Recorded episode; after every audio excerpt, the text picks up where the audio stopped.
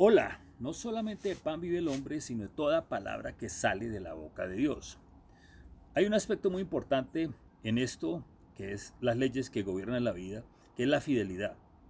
La fidelidad es simplemente mantener nuestras convicciones, o sea, ser fiel a nuestras convicciones, ser fiel a nuestros pactos, ser fiel a lo que es correcto.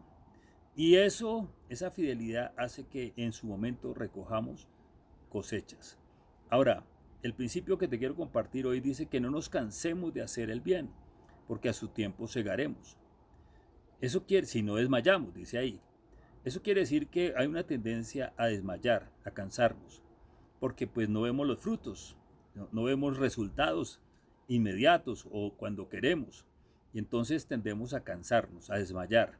Pero dice que no nos cansemos de hacer el bien, porque a su tiempo segaremos si no desmayamos. Entonces esta fidelidad tiene que ver es hacer lo correcto, hacer lo que tú sabes que es correcto, cumplir tus pactos, cumplir tus compromisos. Y eso lo que dice es que a su tiempo cosecharás. Y cuando hablo de esto, eh, es, desde cosas pequeñas hasta cosas grandes.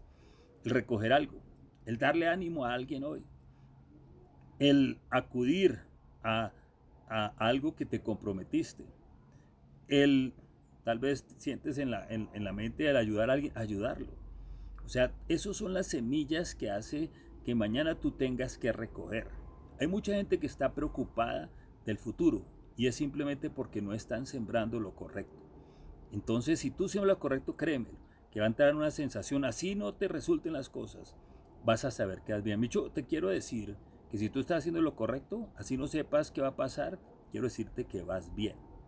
Ahora, Estoy hablando de cosas tan pequeñas como guardar tus pactos, tus compromisos, cumplir tus acuerdos, cumplir tus compromisos. Eso hace que vayas por el camino correcto y que esté asegurada tu cosecha en el día mañana. Ayer me llamó un amigo que al principio de la pandemia empezó a buscar qué iba a hacer, estaba muy desesperado.